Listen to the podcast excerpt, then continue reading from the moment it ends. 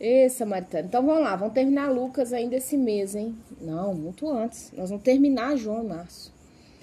Nós vamos falar agora da parábola das dez minas. O que, que são as dez minas? Dez minas é uma moeda corrente na época, por exemplo. Hoje é o real no Brasil, o dólar nos Estados Unidos, né, o dólar americano. Então, pra gente entender assim, como se fosse a parábola de, dos 10 reais, tá? Então, versículo 11. Ouvindo ele essas coisas, que coisas? Se você voltar versículo 8, 9 e 10, você vai entender o que, que é. Na casa de Zaqueu, Jesus fala que chegou salvação naquela casa, porque ele resolveu né, redimir tudo aquilo que ele foi fraudulento. E naquela época era muito comum, só para contextualizar para você, é, eu já falei para assistir uma série que chama The Chosen. Ela vai ensinar muito a você como que era a questão cultural daquela época. A gente imagina, assim, poxa, mas aqui na minha casa, como que os outros de fora vai ver quem tá aqui e a conversa? Mas para aquela cultura e para aquela época, isso era muito comum. É, Jesus propôs uma parábola, vista estar perto de Jerusalém e lhes parecer que o reino de Deus havia de manifestar-se imediatamente. Tem um outro versículo, esse que é em reino, eles questionam onde está o aqui, está lá e tal. Jesus fala, no reino está dentro, né? Então disse: certo homem nobre partiu para uma terra distante, com força de um reino e voltar. Eu gosto muito do, é, assim, é, de história, principalmente dessas questões de reinos e tal. Até uma época no Netflix eu segui aquela série chamada Vikings, né? E é muito legal. E tem gente que tem dúvida como que vai ser no céu, uma monarquia absoluta, para você não ter dúvida. Chamou dez servos seus e confiou-lhe dez minas e disse: negociar até que eu volte. Na Bíblia, gente, o número 10, é, a Bíblia é um livro numerológico, não quer dizer que a Bíblia ela trata numerologia. Você tem até os judeus cabalistas, né? Eles tratam muito com essas linhas é, numerológicas, numerologia, mas a Bíblia é um, número, um livro numerológico, né? Então, quando Deus cria tudo em sete dias, né? No sétimo dia ele descansa. O número sete é o número da perfeição. O número 8, recomeço. O 9 eu esqueci aqui agora. Mas o 10 é o número da maturidade. 10 mandamentos significa que o povo já tem maturidade suficiente depois que saiu do Egito para que eles recebam os 10 mandamentos, né? Que ali é um manual de conduta mesmo, né?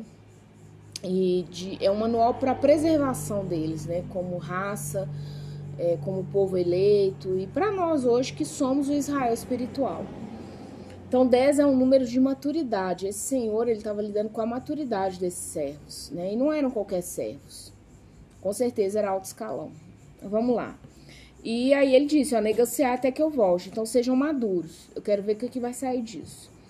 Mas os seus concidadãos, concidadãos o odiavam e enviaram após ele uma embaixada dizendo, não queremos que este reine sobre nós.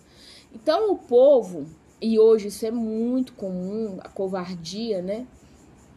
É, o povo covarde esperou esse homem virar as costas. Quando ele estava a caminho né, do outro reino, eles mandaram embaixadores, né, que é o embaixador do Brasil. Qual que é a função dele? Concílio, né? Em questões alf alfandegárias, é, de economia, enfim.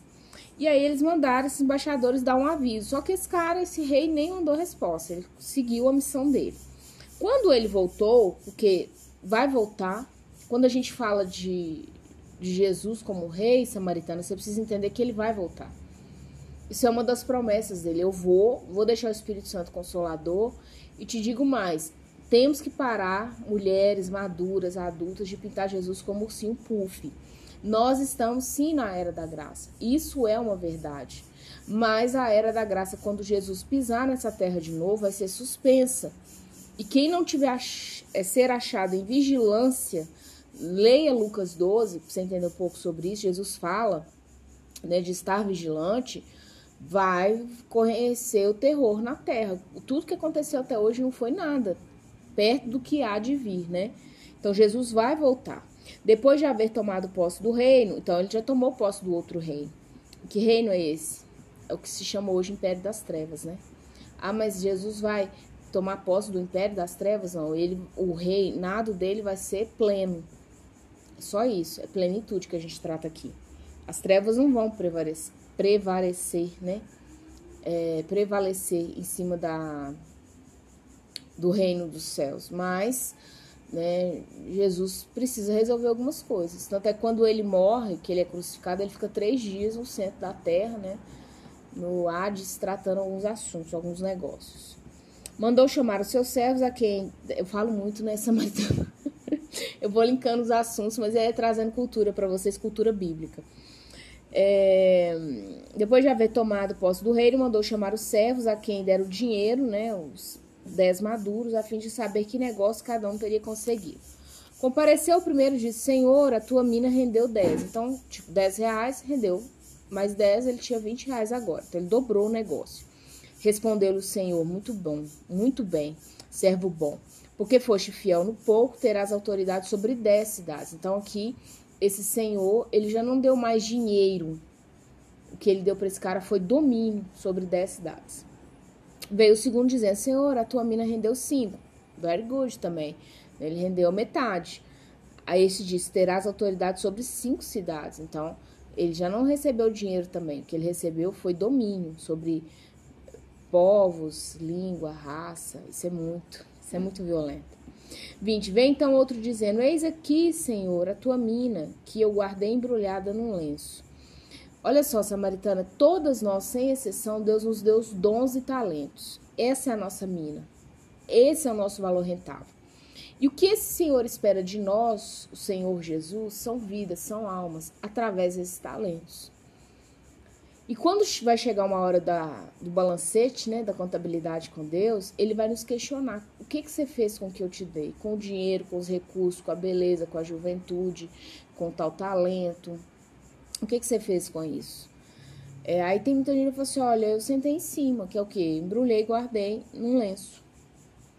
E aí você vai ver o que acontece. 21. Pois tive medo de ti, que é homem, homem rigoroso. Tiras o que não puseste, ceifas o que não semeaste. Então, assim, medo, essa é a palavra de ordem. É, hoje nós vemos uma doutrina do medo.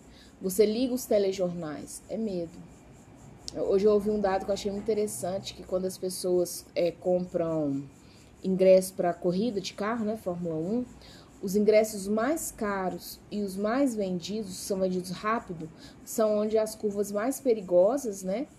E daquele percurso ali que tem mais batida.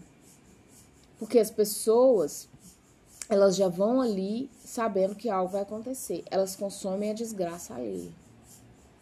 Então, você vive uma cultura do medo, uma cultura do, do trem ruim, né? Respondeu, servo mal, por tua própria boca te condenarei. Então, tudo isso que você falou, que eu sou um homem rigoroso, que eu tiro onde eu não pus, eu vou ceifar, então por isso mesmo eu vou te condenar.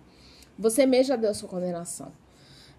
Sabias que eu sou homem rigoroso, que tiro o que não pus e ceifo o que não semeei. Por que não puseste meu dinheiro no banco? Né? Naquela época, gente, é, já existia sistema financeiro como existe hoje. Não com, talvez com essa bem articulado, bem administrado, né? Como hoje. Antigamente, por não se ter computador e tudo, é, você conseguia mais formas de burlar e tal, mas essas questões de câmbio, de ah, o que rende mais, o que não rende, né? Hoje a gente tem a moeda tá valorizada naquela época eram as especiarias e é, especiarias, né? Especia, não. Ah, é tipo cominho, canela, especiaria, especiarias. Era, enfim, é, cacau, eram é, esses commodities é, do campo, né? Então, hoje você tem a moeda daquele país, que não deixa de ser também espe especiarias. Ai, não sei falar o nome, samaritana também é. Mas você vai entender. Quem, quem quiser entende. E aí, é, não quer dizer que isso hoje não tenha valor econômico, a soja, o milho, né? Mas quer dizer que já tinha como pôr aquele dinheiro naquela época para render. E aí ele falou, receberia com juros. No 24, ele disse aos que assistiam: Tirai-lhe a mina e dai-a ao que tem as dez. Eles ponderaram: Senhor, Senhor, ele já tem dez. Tipo assim, se ele já tem dez, para que, que o senhor vai dar mais dez? Especiari, especiarias. É isso, especiarias. Lembre a palavra. E aí eles ponderaram esses caras. Poxa, mas ele já tem 10. Pra que você vai dar mais 10? Aí 26. Pois vos declaro, a todo que tem, dá-se-lhe-á. Então, se você tá usando o que Deus te deu, ele vai te dar mais. Mas o que não tem, o que tem lhe será tirado. Parece paradoxal, parece confuso isso. Mas o que está mostrando aqui é o seguinte: aquele que tem e não usa, até o que ele não tem vai ser tirado. Então, até a oportunidade dele ter mais vai ser tirado. Daquele pouquinho, entre aspas, que parece que ele tem. 27. Quando, porém, a esses meus, quanto, porém, a esses meus inimigos que não quiserem que eu reinasse sobre eles, trazei-os aqui e executai-os na minha presença. Esse 27 está linkado ao 14, que os concidadãos mandaram os diplomatas, falaram, a gente não te quer como senhor aqui, pode ficar por aí onde você tem que conquistar mesmo, que aqui nós mesmos vamos dominar. Então, eu quero ponderar algo com você aqui. Sempre numa situação de adver, adversidade, né, adversa, que alguém é, tentar tirar aquilo que Deus te deu, aqui nesse caso esse senhor, um reinado, né? Esse mimimi, a gente não quer você aqui, manda recadinho com os outros. Você vê a, a leveza desse senhor, desse rei. O que, que ele fez? Ele chegou e primeiro ele foi mexer com os negócios, depois ele foi mexer com os traidores. Aqueles traidores não machucou o coração daquele homem. Aqueles traidores não fizeram, não, não aquela fala tão maldosa, né, de covardia, esperar o cara virar as costas para ir, não invalidou ele como um, um guerreiro. Ele foi para dominar um reino, ele dominou e ele voltou. Então, muitas vezes, nós nos deixamos ser invalidados pelas palavras dos outros. Pessoa chega e fala assim: ah, você é burra, você é gordo, você é feio, você não é suficiente, você fala errado. e aí você fica ali abalada nas suas emoções. Nós precisamos ter o reino dentro de nós, samaritanos, para que nós não venhamos a nos abalar tão fácil. Esse, essa parábola ela nos mostra sobre gestão das emoções também. Primeiro, esse homem chegou e foi resolver os negócios. Depois que ele resolveu aquilo que realmente dava lucro para ele, ele foi resolver os traidores, porque ele tinha plena convicção de quem ele era. Ele era rei, ponto, final, acabou. Então, ele só ia executar e acabou. Não quer meu reinado? Morre.